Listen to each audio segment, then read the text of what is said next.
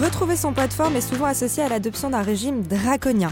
Cependant, une restriction alimentaire n'est absolument pas la meilleure solution pour perdre du poids durablement. Alors, comment retrouver son poids de forme et surtout, comment ne pas le reprendre?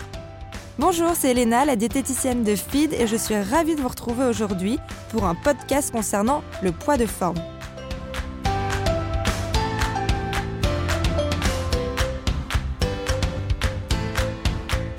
Alors le poids de forme, qu'est-ce que c'est? C'est le poids qu'on atteint naturellement lorsque nos apports caloriques sont égaux à nos dépenses énergétiques, sans sensation de privation ou d'excès sur le long terme. Le plus important lorsque vous cherchez à atteindre votre poids de forme, votre poids idéal, c'est de savoir vous écouter, de ne pas vous restreindre et contrairement à ce que l'on pense, surtout de se faire plaisir. Et oui, vous pouvez manger de tout. Chaque aliment a sa place dans une alimentation saine, variée et équilibrée, dans des proportions adaptées à vos besoins. Il y a plusieurs paramètres très simples que vous allez devoir prendre en compte lorsque vous allez essayer de retrouver votre poids de forme. Déjà, on va essayer de calculer vos besoins caloriques journaliers, ce dont votre corps a besoin par jour pour bien fonctionner.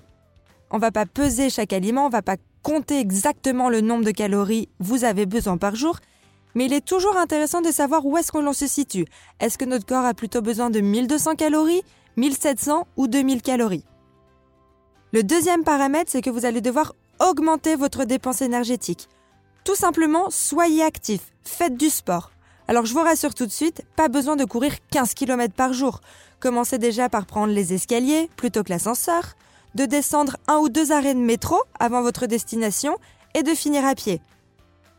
Le troisième paramètre, ça va être de diminuer votre apport énergétique alimentaire.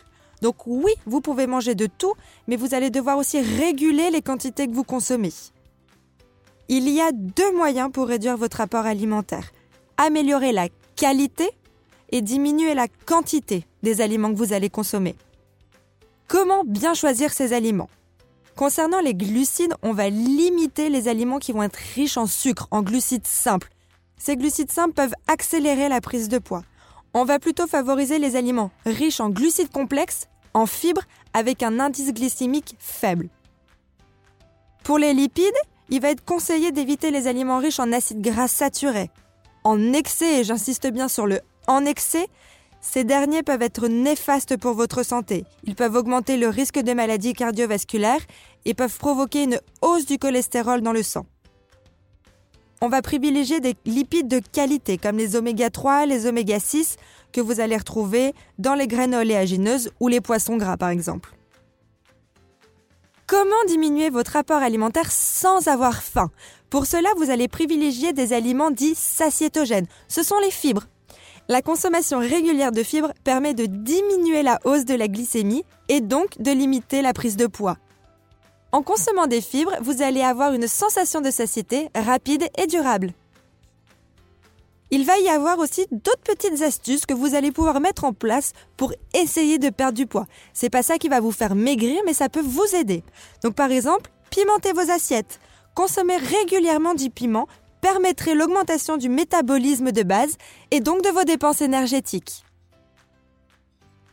L'hydratation va aussi rentrer en compte. Je vous rappelle qu'il faut consommer entre 1,5 et 2 litres d'eau par jour, soit l'équivalent de 6 à 8 verres d'eau. Lorsque vous allez boire un ou deux verres d'eau avant le repas, cela va avoir un effet coupe-faim parce que l'eau va remplir votre estomac.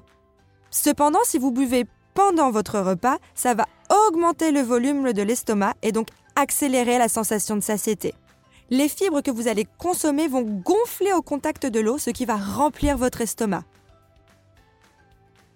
La dernière petite astuce que je vais vous donner, c'est dormez bien. Il faut environ 7 heures de sommeil par nuit. Bien dormir vous permettra au mieux de lutter contre la faim et les petites fringales tout au long de votre journée.